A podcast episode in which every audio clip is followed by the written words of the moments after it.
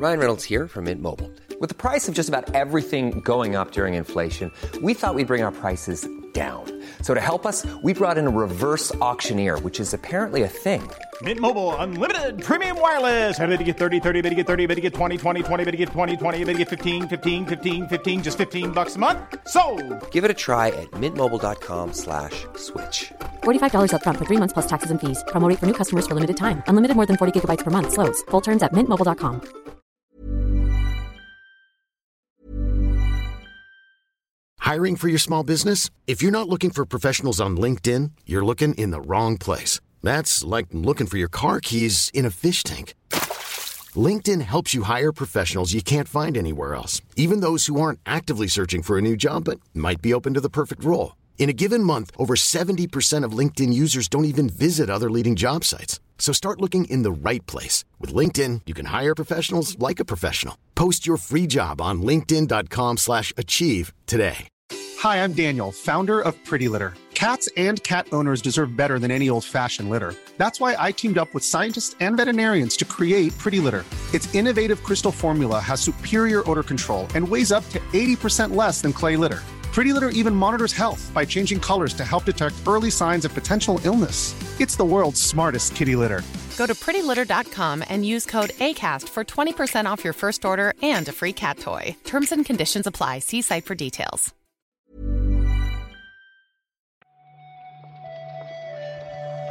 Buenos días, bienvenidas, bienvenidos a esta nueva recarga activa. Hoy es martes 7 de noviembre.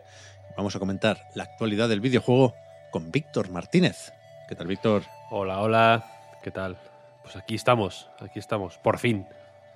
Tengo la sensación de que llevo años sin grabar un podcast, como que estoy como que estoy volviendo un poco, como como los Beatles. Bueno, yo, o sea, iba a decir que se te escucha sorprendentemente bien, si me, si me lo permites. O sea, sé, sé que hay resfriados en tu casa, pero tú estás nuevo, ¿no? Yo siempre estoy, yo aunque esté en mi peor momento, siempre eh, mi, mi- mi- mi solvencia viene un poco de ahí, de que mi voz no deja, no deja ver normalmente mi estado de ánimo o de salud o de, o de lo que sea. Vale, vale. Bien, bien. ¿Nos puedes dar alguna pista al respecto? En cualquier caso, ¿estás bien? Sí, todo bien. todo. Vale, vale. Perfecto. ¿No habrás visto por casualidad, Víctor, el final de Attack on Titan? Que yo, No, o sea, yo no, no tengo veo animes. Tengo que comentar eso con Juan cuando me cruce con él. No veo anime yo. yo no, no. Me lo puse ayer, está bastante bien el final, la verdad. Nada que te haga cambiar radicalmente la opinión sobre la serie, pero es un cierre. Titánico, es un cierre titánico, diría. Bueno, sí, de unido, de unido. La batalla final es una cosa seria, pero, pero me parece coherente y adecuado, te diría. Está bien, está bien. Siguiente, siguiente. Hay que la rueda del otaku nunca para. Ahora hay que ponerse otra serie en Crunchyroll. Ya os diré cuál. Ya os diré Sí. cuál. Dime, a ver si encuentras alguna que digas, esta te va a gustar. Vale. Dale, dale. Vale, ayer me recomendaron la de Onimusha en Netflix, Víctor, no te lo pierdas. Hostia. Dice el Puy que está muy bien, no me lo creo. Está, existe ya, quiero decir. Por lo visto sí, yo no lo sabía. Fenomenal. Yo me he hecho Netflix ahora. Yo no soy de anime, pero cada otoño, estrictamente, me veo las chicas Gilmore. Entonces me dice, está en Netflix, me dice Netflix. Requiere Netflix eso. Sí, Porque está en Netflix, la tengo también en DVD, pero por no, no tengo dónde ver DVDs, básicamente. Antes, tenía, antes usaba el Xbox One como reproductor de, de DVDs, pero ya la, la jubilé. Ya no- Vale. Para ver las chicas Gilmore una vez al año no me merece tener la Xbox ahí ocupando sitio, ¿no? Entonces, me dice Netflix, igual me veo ni mucha, fíjate. A falta de, de pan, ¿no? Que el pan sería aquí el videojuego, pues buenas son hostias. Bueno, a ver, a ver si realmente repiten la jugada eh, que hicieron con, con Dragon's Dogma, por ejemplo, eh, que, que tenía su serie en Netflix. Pensábamos que era una rareza y luego Itsuno vino con el juego. Bueno, A ver. o está viniendo, vaya. Hay informes, ¿eh, Víctor? Hay que comentar varias cositas hoy. Infórmeme, infórmeme. Vamos para allá.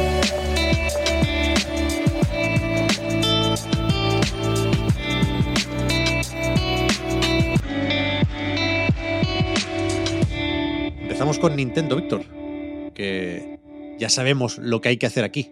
Tenemos que mirar para empezar el número total de Nintendo Switch vendidas desde su lanzamiento en 2017 y resulta que no son pocas, ¿eh? No va mal, ¿no? 132,46 millones de consolitas ha vendido Nintendo. No va mal, no va mal y van. Estuve fijándome que van camino a cumplir los objetivos que se habían marcado, ¿no? Nosotros aquí cínicos, pensando que no iban a. que se habían pasado, básicamente. Sí. Estando la Switch como está ya un poco en. eh, crecimiento negativo. y, y ya ves.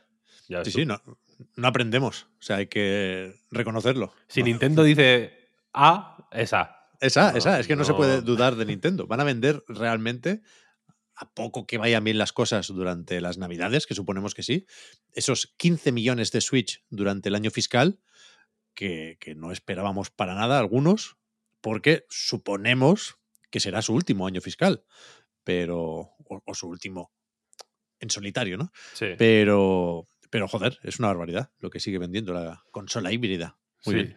sí, muy sí, bien. efectivamente el- las navidades con el Mario Wonder pintan bien, pero está el Mario RPG también, que yo creo que va a ser un eh, low-key success. ¿Tú crees? Tengo la sensación, me está viniendo, no sé cómo decirlo, vibraciones. Mm, Sí. Yo, yo era, es un juego que no daba ni un duro por él, eh, te, lo, te lo confieso. Pero, pero está, está, no sé, está moviéndose ahí, ¿eh? Sí, sí, leíamos avances estos días que lo pintan bastante bien. Es un juego que ya conocemos, ¿eh? Y el- la actualización, quiero decir, en el aspecto gráfico y visual, yo creo que es acertada y llamativa. Así que ya, ya veremos cómo le va. De momento, teniendo en cuenta los datos del último trimestre, lo que hace Nintendo aquí una vez más es juntar Q1 y Q2 para hablar de ventas durante la primera mitad del año fiscal. Y aquí el protagonista sigue siendo Tears of the Kingdom, que lleva 19 millones y medio, se va acercando a los 20, aunque hay un asterisco aquí, no sé cómo de importante, que es que durante el último trimestre se han frenado bastante las ventas. ¿eh? En el anterior informe financiero ya eran 18 millones y medio, con lo cual de julio a septiembre ha vendido un millón, que, que lo pillara, ¿eh? una vez más. Pero es una caída muy, muy notable en el Hmm. ritmo de ventas. No sé si va a pillar a Breath of the Wild. Pues, no tiene por qué. ¿eh? O sea, quiero decir, históricamente las secuelas han vendido menos. Me Pienso en Galaxy 1 y Galaxy 2, por ejemplo, Hmm. que Galaxy 2 vendió muchísimo menos que Galaxy 1. Sí, sí, sí. Bueno, supongo que Machoras más, menos que Ocarina, Y por bueno, supuesto. Aunque no, mucho menos, no, claro. no creo que sea el ejemplo, ¿eh? Pero, pero bueno, es que 31 millones de Breath of the Wild son muchos millones, ¿eh? Sí, sí. Supongo que Nintendo se conforma con llegar a 20 eh, para Tears of the Kingdom, pero en cualquier caso, no es el único juego ¿eh? que ha vendido bastante o mucho estos días en Nintendo. Teníamos curiosidad por ver cómo le irían las cosas a Pikmin 4, 2,6 millones. Puede sonar a poco si tienes Mario Kart al lado, por ejemplo, pero yo creo que no está mal. Yo creo que no está mal, No. sin duda. Será el No, no. Pikmin más vendido de- de toda la saga, ¿no? La entrega más exitosa. Sí, y, merecidamente, ¿no? Eh, Supongo que es, es mala comparativa al Mario Kart, en cualquier caso. Siempre. Va- Por eso. por eso. sales perdiendo en- siempre. No tiene sentido. No tiene sentido la millonada que ha vendido el Mario Kart 8, que es un juego de la Wii U, recordemos. ¿eh? Bueno, se nos olvida a veces. A mí se me olvida que es un juego de Wii U, pero es un juego de Wii U al final. Total, total. Y ahí está. Hace no mucho eh, nos preguntábamos si llegaría a los 50 millones solo la versión de Switch.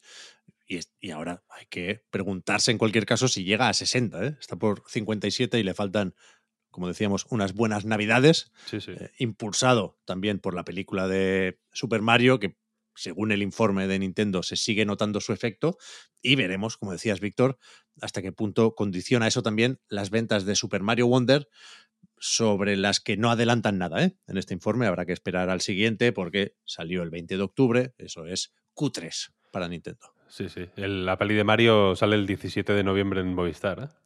Sí, Perfecto para la campaña navideña. Esto es, es- es- quiero decir, es, una- es una- el anuncio más grande de su, de su historia. Pues, no, no sé, no sé, en Movistar supongo que saldrá de pago, además. ¿no? Vas a tener que pagar por ver un anuncio del Mario. Yo juraría que está ahora de pago. Que el otro día vi lo Ah. de 4.99. A esta hora de pago. Y lo mismo lo ponen después en Movistar Cine o algo así. Ah, no, vale, no- vale, vale, vale. no sé cómo están los canales ahora. Vale, y, vale, y no nos paga Movistar.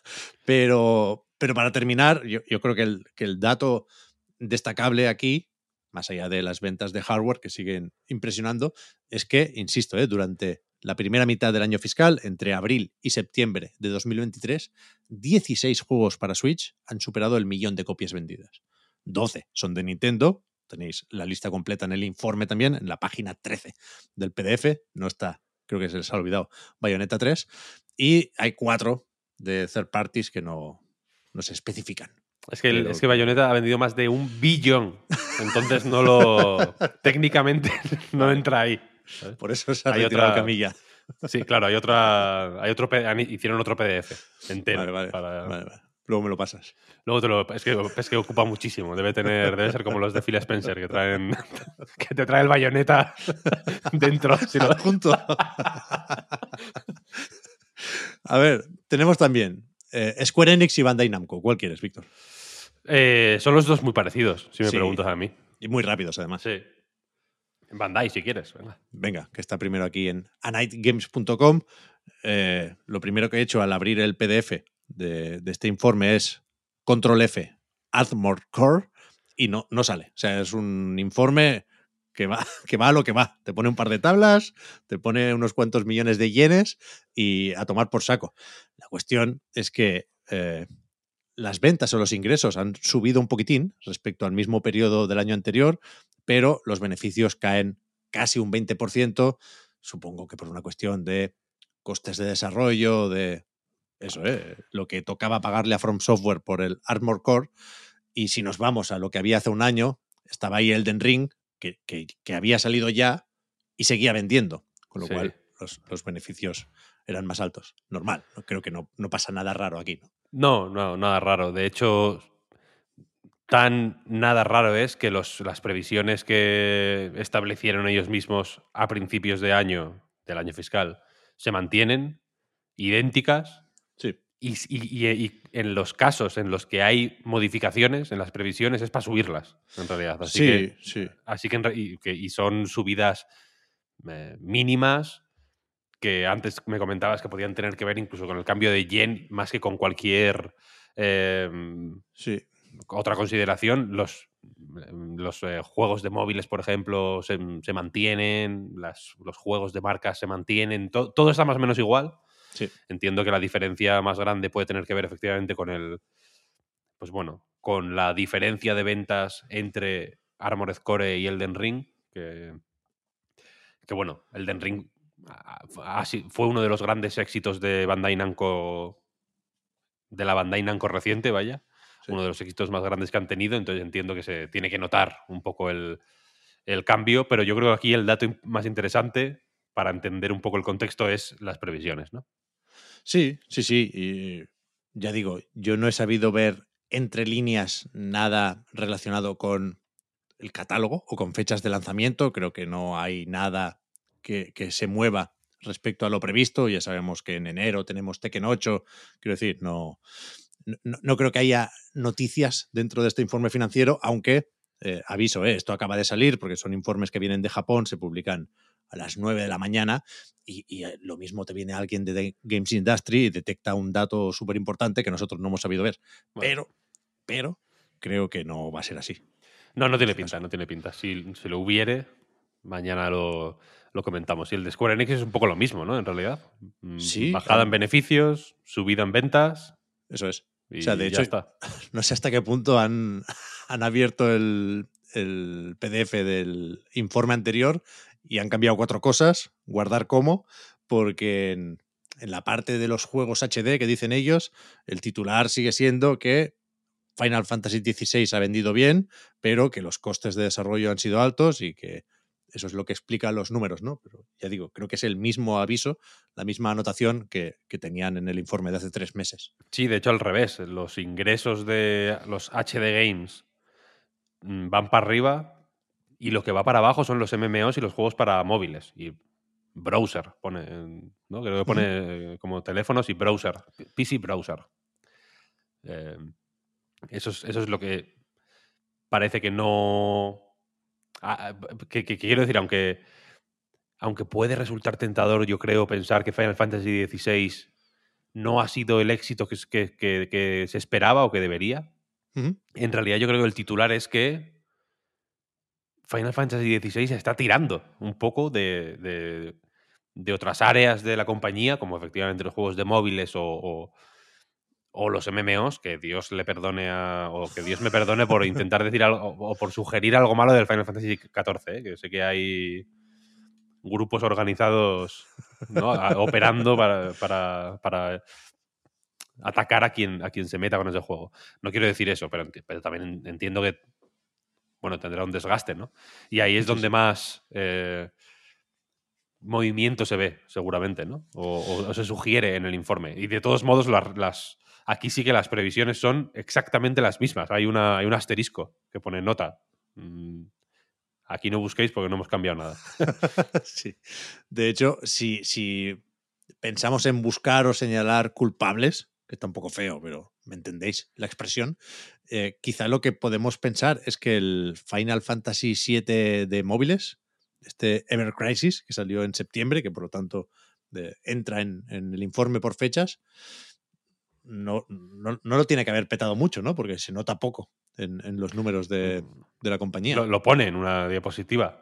Que los nuevos, no, no señala a nadie, pero pone que los nuevos lanzamientos no han conseguido compensar la.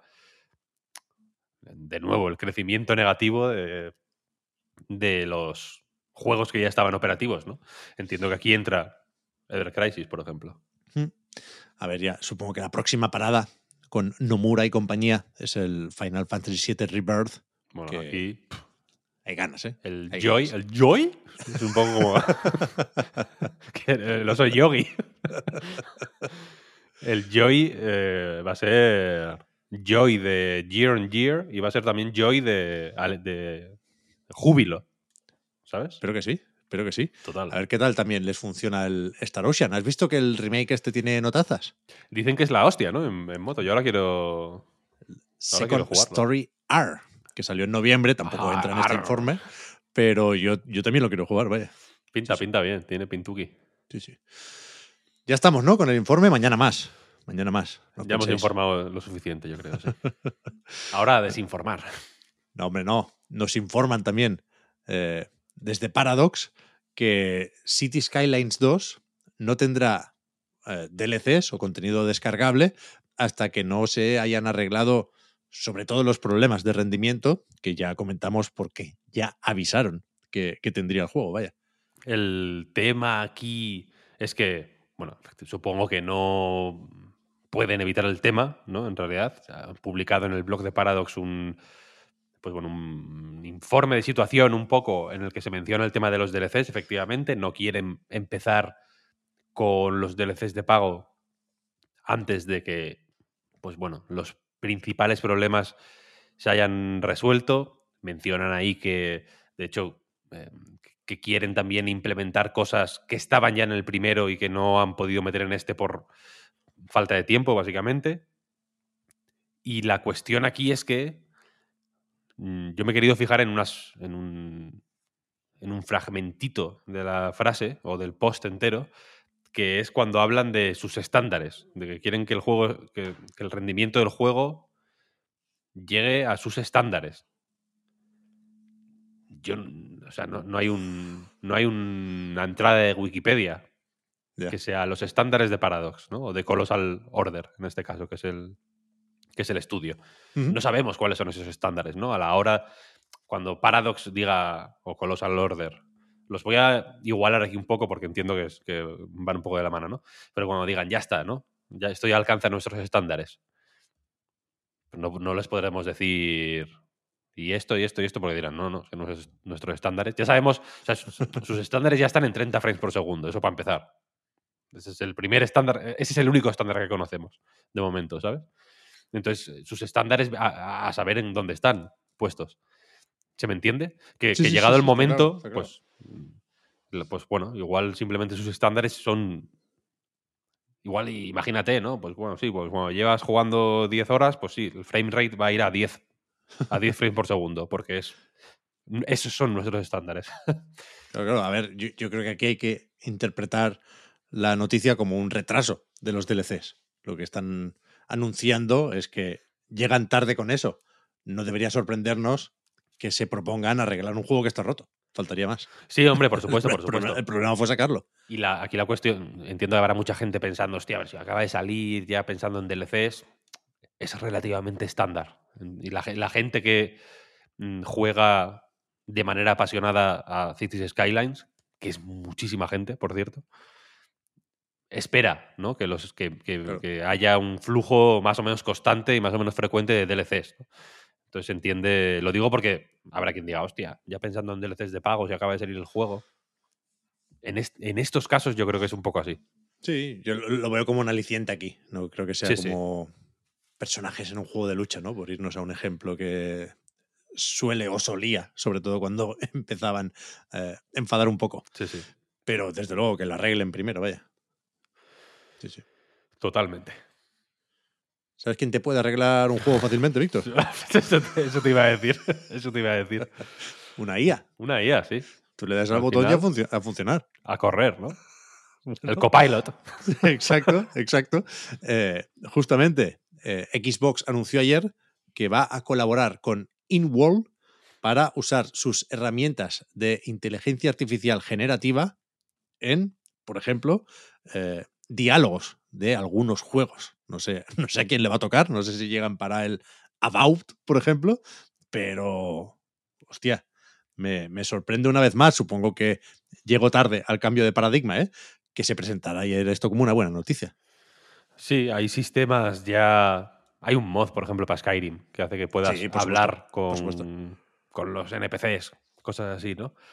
Y yo aquí me quedo con, la- con, con un poco el, una neblina de cutrez que rodea todo esto de Ingwall, porque supongo que la inteligencia artificial se suele asociar con el, con el futuro, ¿no? O Con, la con un nivel de avance tecnológico pues casi de ciencia ficción, ¿no? Pero la web de esta gente es cutre, de narices, ¿no? Sí, sí. Ya podían poner a la, a la IA, al copilot, a hacerles la web mejor, ¿no? sí, sí. Además hay una serie de estadísticas. Ellos dicen que han hablado con los gamers, con mil gamers concretamente, y, y que, que la gente pide mejores NPCs. Bueno, nos ha jodido. Lo que está por ver es si esos mejores NPCs van a llegar con inteligencia artificial o con otra cosa. Pero bueno, Sí, también dicen que los gamers, esos mil al menos, estarían dispuestos a pagar más Ah, sí, por los sí. juegos si, si no- tuvieran mejores NPCs. si tuvieran mejores NPCs. No sé. Es- es- es- yo te voy a ser sincero, aquí me destapo. No me parece a priori necesariamente catastrófico eh, hablar con un NPC que, es- que sea un chat GPT. ¿Qué pasa? No tengo mm, ninguna esperanza de que, el- de que partiendo de estos motivos el resultado sea bueno, ni para eh, los juegos, que lo que se ve, insisto, en la web esta es que de verdad miradla porque es ter- terrorífico, sinceramente. Inwalt.ai. Es terrorífico, terrorífico. Ni para la gente que hace los juegos, en realidad, ¿no? Porque esto, porque lo, lo- lo- de alguna manera lo presentan como una cosa de, bueno, es que esto es para eh, em- em- empower the creators, ¿no? Como para empoderar a los, para darle poder a, a a la gente que hace los juegos, en realidad, ¿no? Y es como, ¿qué- poder, no? Ah, O sea, hay, hay 50 NPCs. Hay que escribir diálogos para 50 NPCs, ¿no? Pero ahora los va a escribir una IA, ¿no? Entonces, las 10 personas que escribían esos 50 diálogos les vamos a retirar a las Bahamas. Van a vivir en. Van a. Les hemos dado un coco con, abierto por la mitad, con un cóctel y una sombrilla. Y su trabajo va a consistir en tumbarse en una tumbona. No va a ser así, quiero, quiero decir, ¿no? El, el caso. Y el resultado yo creo que va a ser absolutamente pocho. Bueno, ese es el tema. El siguiente paso es ver aquí si siguen siendo tan entusiastas cuando estén aplicadas estas herramientas y por lo tanto nos indican en qué juegos o en qué momentos o en qué diálogos se aplica Pero la fíjate que yo- tecnología de InWorld. Yo tengo la sensación de que, de que estas compañías, y aquí va el. Esto ya lo, otro día lo, com- lo comentamos si queréis. Yo creo que todas estas compañías, como InWorld en este caso, lo que quieren no es aplicar esta tecnología. Porque las aplicaciones son, hor- son horripilantes. Las aplicaciones que hemos. que hemos. La mayoría de aplicaciones que hemos visto de, de IA en casi todos los campos.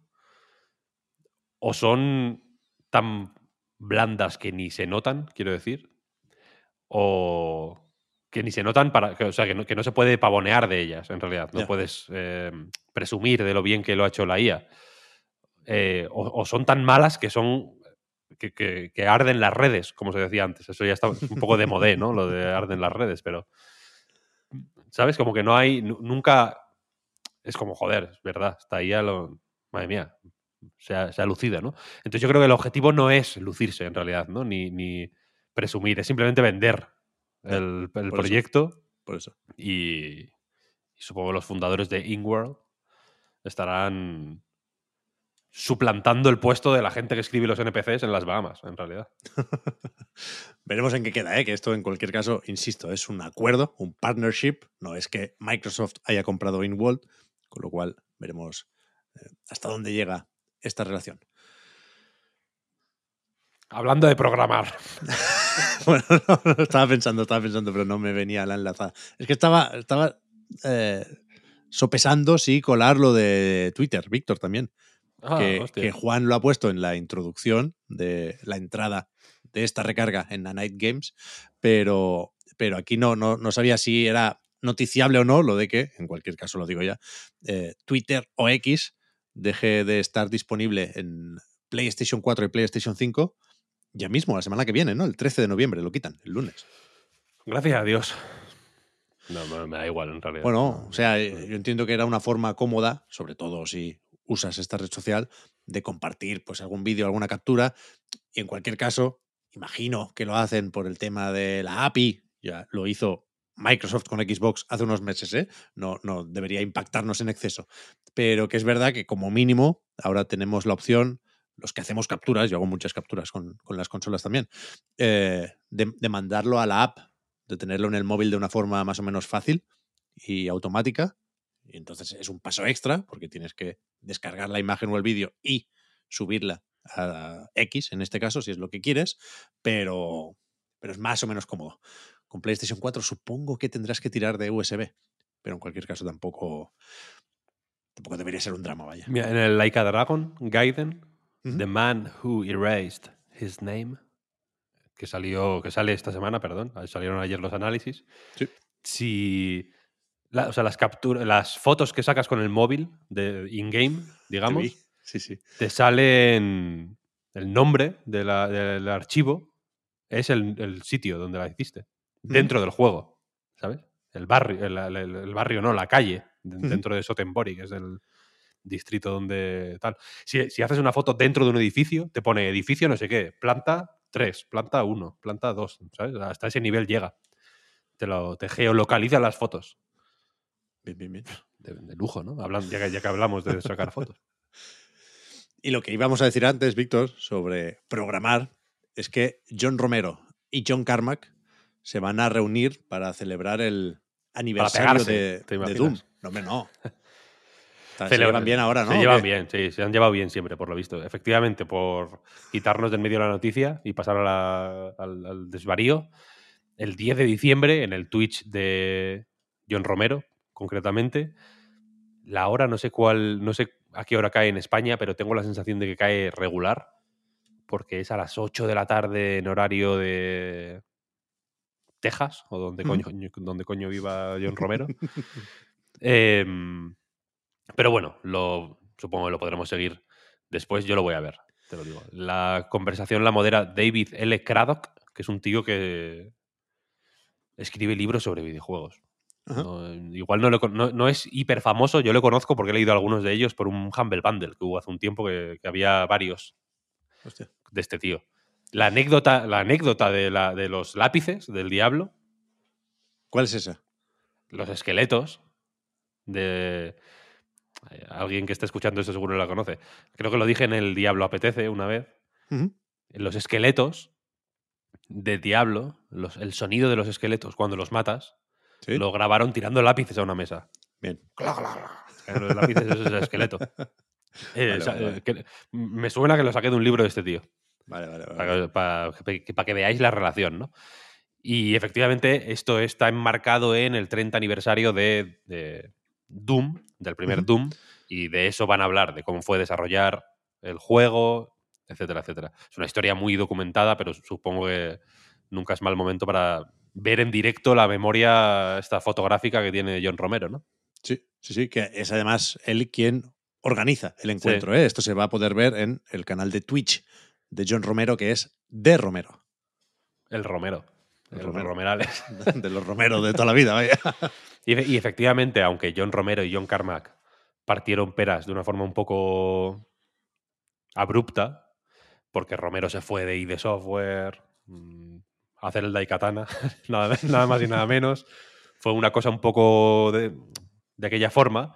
Sí que es cierto que, que a poco que hayas seguido algunas entrevistas a cualquiera de los dos, en realidad hablan, siempre han hablado en el, en el peor de los casos con cordialidad en uno del otro, ¿no? Y, y hace no mucho Carmack estuvo hablando del, del incidente, digamos, y le quitó hierro un poco diciendo, bueno, pues éramos chavales, en realidad no teníamos ni experiencia ni madurez y, y, y bueno, salió como salió, pero que en realidad deben ser amigos, quiero decir, no, Sí. no tienen problemas. Imagino que sí. Vamos a ver esto, ¿eh? El 10 de diciembre, Yo, yo mi- sí. mínimo unas pocas batallitas nos sacamos fácil. Yo, yo soy, muy boomer ¿eh? para estas cosas. Sí, claro, Te lo claro. digo. O sea, vamos, o sea, yo no era consciente de que se iba a hacer esta y me gusta, pero eh, la que vamos a tener que grabar en VHS sí, incluso sí. es la de Camilla y Mikami, ¿eh?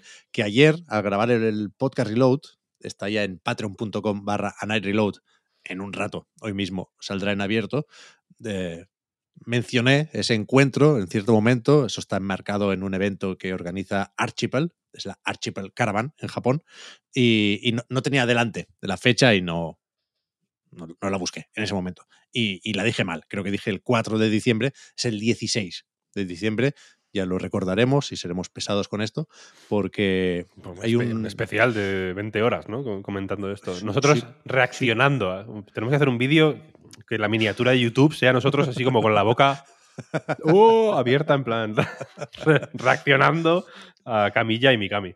Sí, sí, esa la vamos a ver también. Pero bueno, ya, ya llegará, ¿eh? todavía falta un, un mes y pico para eso. Y hasta aquí la recarga activa, creo yo. Si quieres hablar un ratillo más. Yo es que estoy con el... Me pica el Nicky. Pues estoy, Pero estoy en- con ganas de hablar. En dos días tenemos otro podcast reload, Víctor, y hay que hablar del Alan Wake, ¿eh? Yo me, me lo tengo que pasar. ¿Tú te lo has Sí. pasado? Mm, voy relativamente avanzado, yo creo. Vale. Yo Vale. creo. Porque llevo por las horas. También te digo, estoy jugando de una forma muy obsesiva. Entonces, igual estoy tardando más de lo que se tiene que tardar. Pero lo tuve que poner un poco en barbecho para Vale. pasarme el, Al Like a Dragon. el claro. Like a Dragon. Vale. Que por suerte no es muy. No es muy largo, pero bueno, me, me- me ocupó el fin de semana. Y, tengo el Alan Wake, ahora lo estoy viendo, quiero decir, lo tengo en una tele delante de mí, eh, la pantalla de título del Alan Wake 2. Así que me voy a poner ahora. Es bestia realmente el, el Alan Wake 2, cómo cambia tu forma de jugar, ¿eh? Cómo te lleva a su terreno. Es una, locura. Ya hablaremos, Juego, de, juego muy, muy, muy lento también. ya hablaremos de, esta locura. efecto. Sí, sí. Pues eso, hasta aquí. La recarga activa decía. Vamos a ver qué traemos mañana y lo- descubriremos juntos en unas, unas 24 horas, ¿no? El, lío más innecesario para una despedida que, que se recuerda. Descubridlo con nosotros dentro de 24 horas aproximadamente. Sí, sí. Muchas gracias, Víctor, por haber comentado la jugada. A Hablamos ahora. Hasta luego. Chao, chao.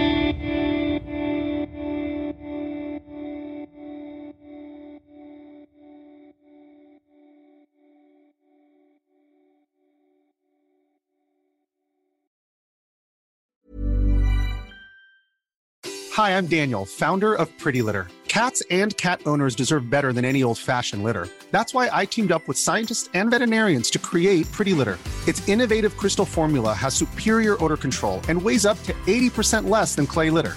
Pretty Litter even monitors health by changing colors to help detect early signs of potential illness. It's the world's smartest kitty litter. Go to prettylitter.com and use code ACAST for 20% off your first order and a free cat toy. Terms and conditions apply. See site for details.